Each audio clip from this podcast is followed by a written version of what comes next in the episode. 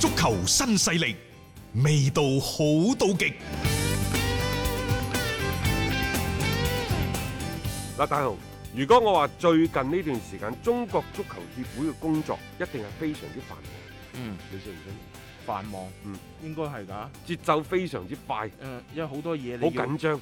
即係其實係逼住佢、推住佢哋唔做唔得啊！而家，但係我同你講，你做任何一件事，只要你方向係錯咗嘅，嗯，你出力越大，你可能越行就覺得越唔順越啊嘛行。越錯。係啊，如果你嘅思路係唔清晰嘅，嗱一個方向係一個思路。嗯，如果你嘅思路係唔清晰嘅，你就好似盲頭烏蠅咁嗡嗡我去做呢，你嘅辦事效率亦都唔高。嗯，即係好啦，你學點解中國足球協會啲工作人員你可以諗都諗到，一定係即係撲晒喺全身心撲晒喺啲工作嗰度。嗯但係點解中國足球協會佢哋嘅工作效率仲係咁低呢？嗯所以我就有一個方向，仲有一個係做嘢嘅方式方法。嗯你上個禮拜話喂，我哋遲啲先，不如等禮拜一，下個禮 拜一亞足聯。開啊、完會，開完會睇埋佢哋亞冠嘅方向至定咧，咁本身呢個就係一個大嘅方向嘅錯。我哋話人哋一定係就翻你本國嘅聯賽，嗯因為養呢班球員佢係本國嘅聯賽，職業球員就棲身喺職業俱樂部。嗯佢唔係亞冠，佢唔係亞足聯俾錢佢，唔係中國足協俾錢佢，亦都唔係歐足聯、國際足聯俾錢佢噶嘛嗯。嗯嗰啲、賽事就係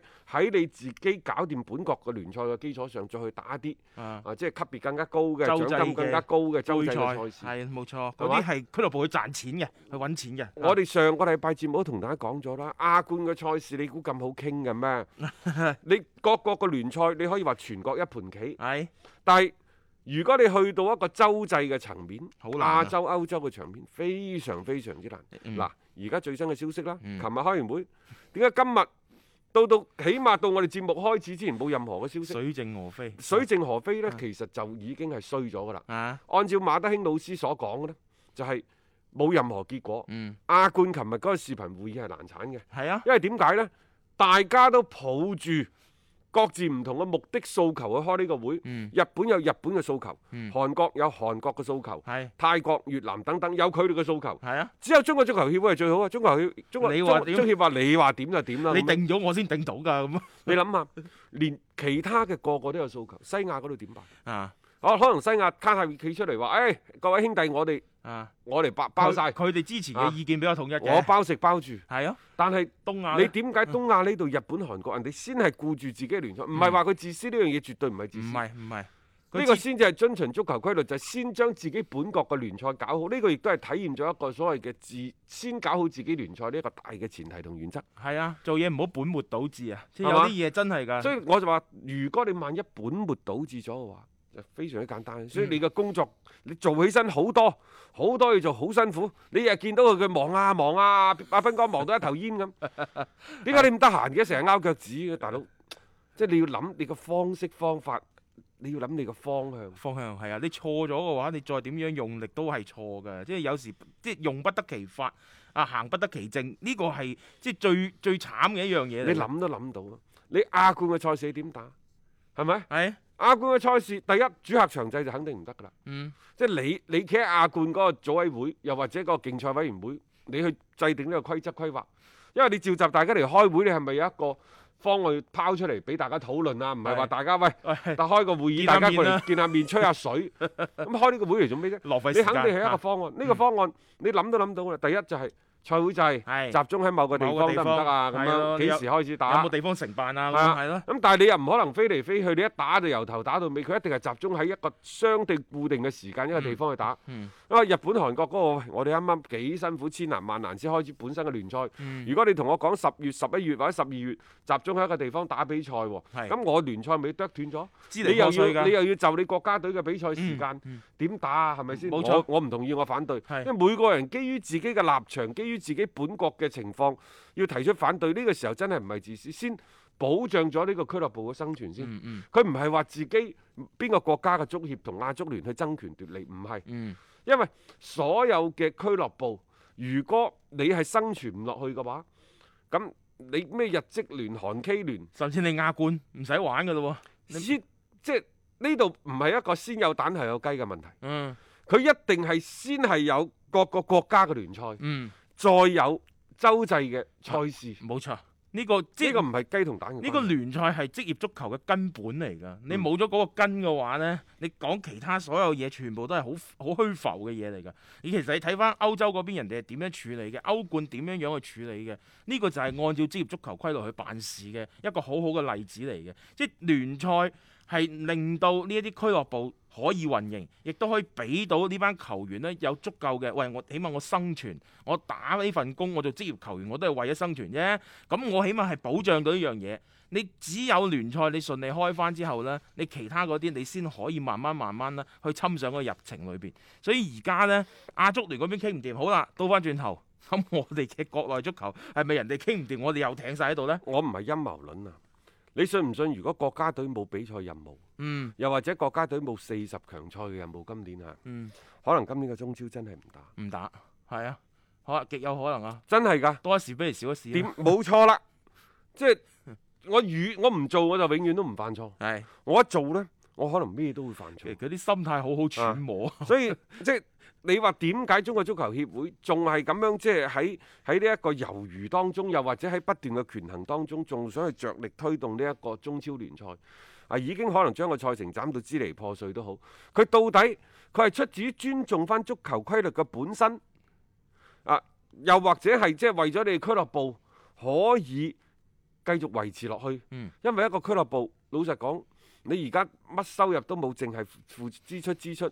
你大半年冇打，嗯，即係舊年十月份、十一月份完咗到而家㗎啦。 真係啊，所有好多俱樂部放喺歐洲早就破產，足只不過喺足半我年哋啊中超呢度唔破產嘅啫。係啊。但係你唔打，你咁樣落去，再搞落去有咩意義何何在？最怕就嗯係真係大家意興闌珊啊！啊當嗰啲投資者都唔再泵水嘅時候，呢啲俱樂部嗰陣時先係最生存艱難嘅但時係間。可能足協，我唔係君子之心，小人之心度君子之腹啊。嗯可能足協佢唔理你咁多㗎，嗯啊， 梗係啦佢考慮嘅第一嘅要素就係國家隊層面。嗯就係如果國家隊冇系統嘅正式嘅比賽，球員個狀態唔會好㗎。係啊，係呢咪呢個係佢哋最大嘅考慮啊嘛啊。你你你你可以同我講，你話喂，阿斌哥，其實佢哋都可以有隊內嘅練習賽，啊有熱身賽等等。嗯但係我想問，呢啲賽事可以同正式嘅比賽一樣咩？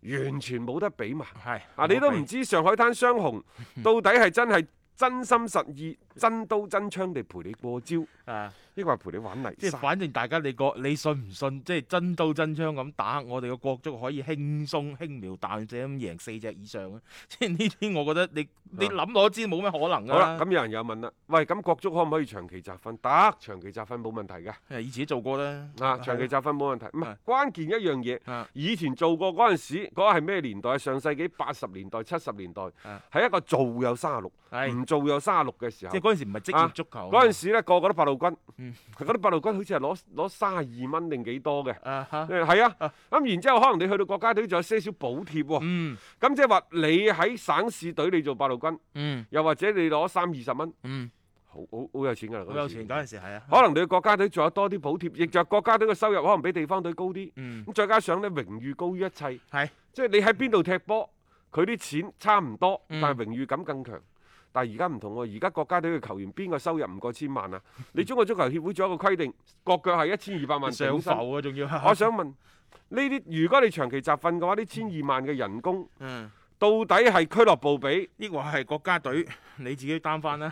呃啊呢、個嗱呢、個好實際㗎其。實百分之一百俱樂部俾啦，呢、個我覺得呢個話題到最後肯定係轉嫁落俱樂部嗰度嘅，所以你話即係其實又係某程度啊，呢樣嘢又係喺人哋俱樂部身上去攞着數係嘅啊一種行為嚟接嘅。咗落嚟呢，就啱啱我哋所講嘅冇波踢呢，一個半個賽季，中超啲俱樂部問題都唔大。嗯，但係就算有波踢都好啦，明年誒而家西藏嗰個城頭好似又退出中乙聯賽啦。係啊，啊等即係等嗯越嚟越多嘅呢啲球隊可能就會退出我哋嘅中國職業嘅足壇。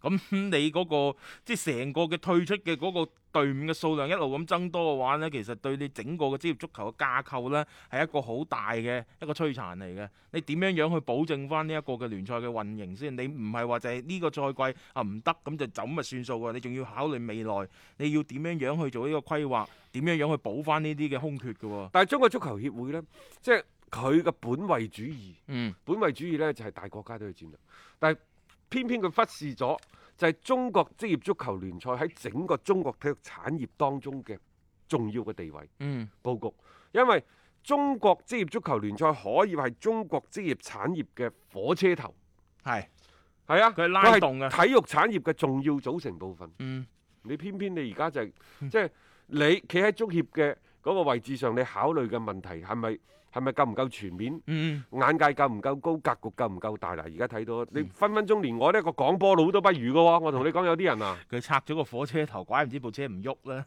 就係咁樣樣啊！嚇，即係呢個就係本身佢好多時候啲做嘅一啲嘅行為啊，或者佢真係對一個成個方向嘅把控真係做得唔係話咁好，一切嘅呢個原因呢，就在於此，所以你做好多嘢都好似感覺係一啲無用功嚟嘅。要足本回聽足球新勢力每日節目內容，可以喺喜馬拉雅 FM 搜索張達斌或者搜索足球新勢力。另外，仲可以搜索微信公眾號張達斌，添加關注，了解斌哥每日更新嘅公眾號內容。短視頻內容方面，抖音搜索廣州粵語傳媒或者斌哥廣播，都可以睇到足球新勢力嘅精彩內容。